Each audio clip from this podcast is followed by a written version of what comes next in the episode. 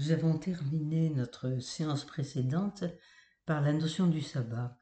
Je voudrais simplement y ajouter, à titre un peu de, témoignage, ce qu'écrit Abraham Eschel, qui est donc un grand auteur euh, philosophe, théologien, juif, et qui atteste en contemporain de l'intarissable pédagogie de la tradition juive. Voilà donc ce qu'il écrit. Celui qui désire entrer dans la sainteté du jour doit se défaire de tout le brouhaha des préoccupations profanes.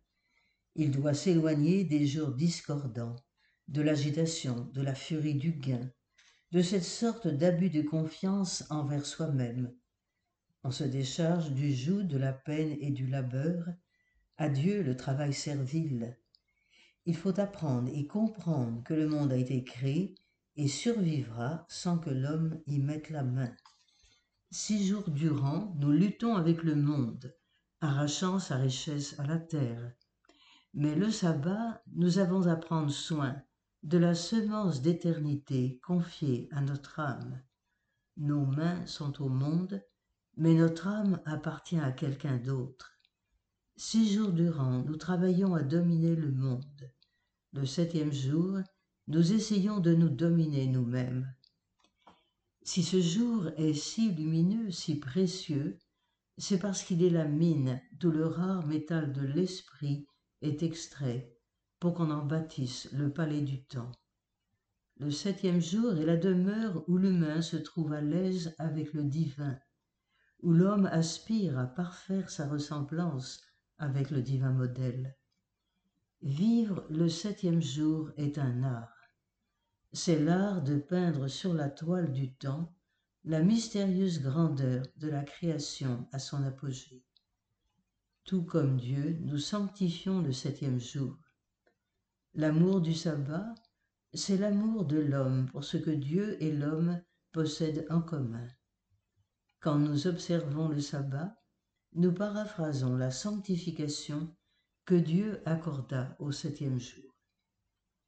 Que serait un monde sans sabbat? Ce serait un monde qui ne connaîtrait que lui-même, avec un Dieu dénaturé comme un objet, un monde séparé de Dieu par un infranchissable abîme.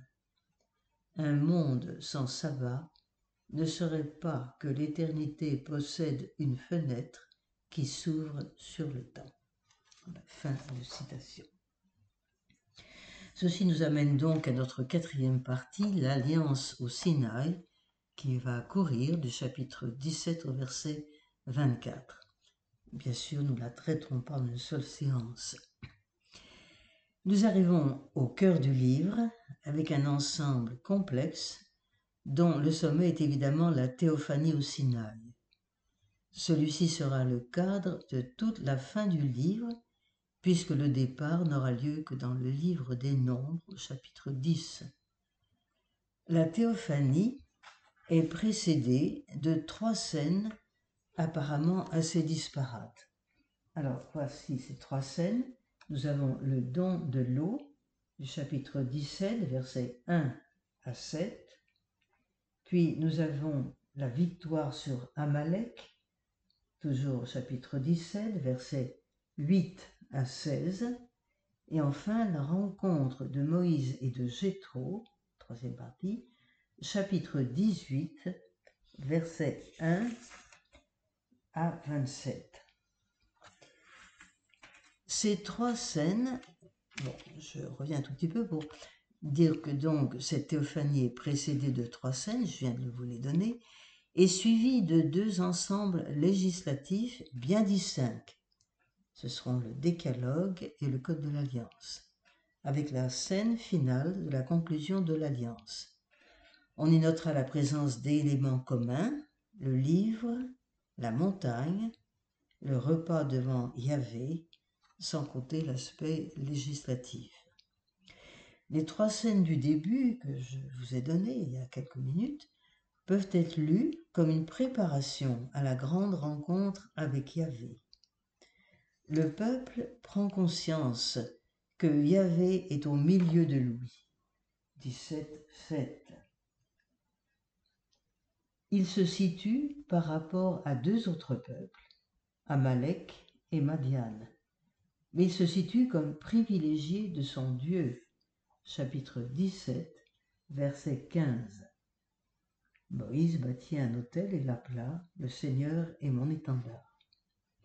Et enfin, il se donne une structure, ça va être la fin de notre passage, chapitre 18, pour accueillir Yahvé et s'engager avec lui.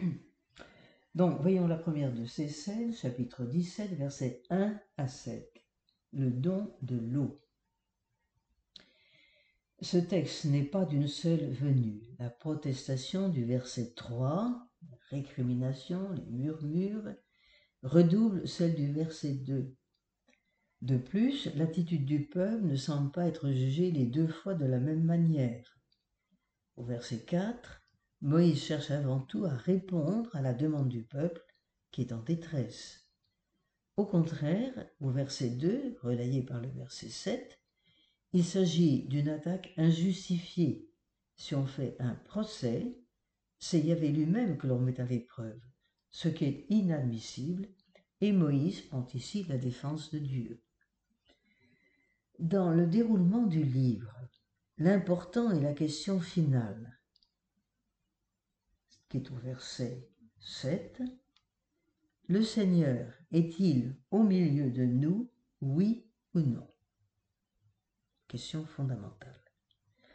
Le moment du doute et de l'hésitation amène le Seigneur à donner une fois de plus la preuve de sa présence. Alors avec vous, je reprends quelques versets de cette première partie sur le don de l'œuf, au verset 4, où il nous est dit, Moïse cria vers le Seigneur, Que vais-je faire de ce peuple? Encore un peu, ils me lapideront.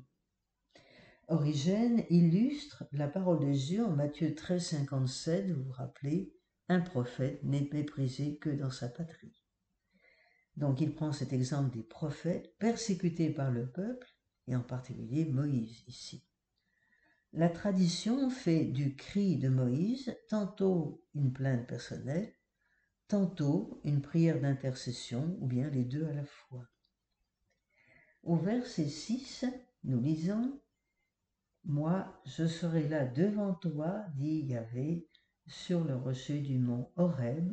Tu frapperas le rocher, il en sortira de l'eau, et le peuple boira. Je reprends. Moi, je serai là devant toi. Dieu est donc bien antérieur à toute créature, il est partout présent. Je me tiendrai, je me tiens. Ce qui désigne la stabilité de l'être de Dieu, être transcendant par excellence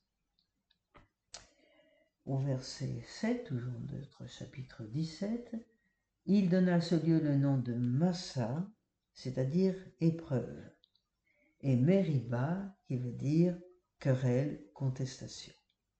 Avec cette question que nous reprenons, le Seigneur est-il au milieu de nous, oui ou non?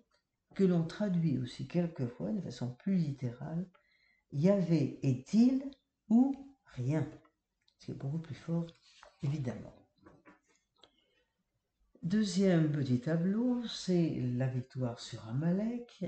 Nous sommes toujours au chapitre 17, versets 8 à 16. Nous allons aller plus rapidement. Amalek, il faut savoir, c'est l'ennemi juré d'Israël. Le Deutéronome, au chapitre 25, a contre lui des paroles spécialement dures. Saül et David lui feront la guerre le livre d'Esther présentera comme un amalécite le persécuteur des Juifs. L'attaque semble ici n'être justifiée par rien. Israël n'est pas une armée redoutable. Ce n'est qu'un groupe de fuyards en marche vers la montagne de Dieu. Le récit de la bataille est remarquable à plus d'un titre. On y voit apparaître pour la première fois Josué, Joshua, dont le nom même annonce celui de Jésus, Sauveur, qui est promis un grand avenir dans la suite. La victoire de la troupe qu'il mène n'est pas due à sa force militaire, mais au geste quasi magique de Moïse sur la colline. Ce geste d'ailleurs n'est pas le même d'un bout à l'autre du texte.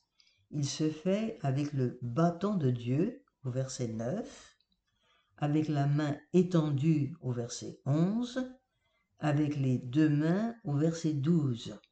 Ici encore, nous voyons que les sources se mêlent. La scène se termine par l'inscription sur le livre dont on parle pour la première fois et par la construction d'un hôtel qui fait penser à ceux des patriarches en Genèse chapitre 12. Voilà, je reprends avec vous le passage, verset 14. Alors le Seigneur dit à Moïse, écris cela dans le livre pour en faire mémoire. Bien.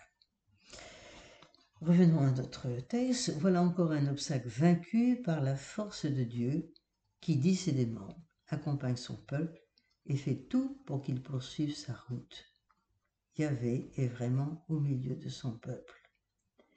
Et Moïse, son envoyé, se montre une fois de plus doté de pouvoirs exceptionnels et avec cependant des limites humaines qui requièrent l'aide de ses compagnons. Alors je reviens au verset 14 du chapitre 17, où de façon étonnante, il est donc dit, le Seigneur dit à Moïse, écris cela dans le livre, ce qui est très très peu fréquent. Alors, mettre par écrit, eh bien, c'est que l'écriture va permettre de passer de l'idée d'un Dieu qui est dans un monde visible, hein, c'est la montagne, le soleil, l'orage, qui permettent, c'est les éléments cosmiques qui permettent de repérer Dieu, de, donner une certaine définition de Dieu. En fait, Dieu est transcendant, ce qui va permettre d'affronter l'exil et l'exode, sans perdre la mémoire ni l'identité spirituelle, c'est de mettre par écrit. Donc Dieu ne sera plus lié à une terre, il est désormais communicable. Et ceci est un point très important, évidemment, dans toute notre lecture de la Bible. Alors, voici pour Amalek, nous avions notre troisième petit tableau, c'est la rencontre avec Jétro, chapitre 18, versets 1 et 27. Bon, nous apprenons d'ailleurs dans une première journée le projet de Jétro, son voyage, puis c'est la rencontre avec Moïse, versets 7 à 11, qui s'achève par un sacrifice et un repas.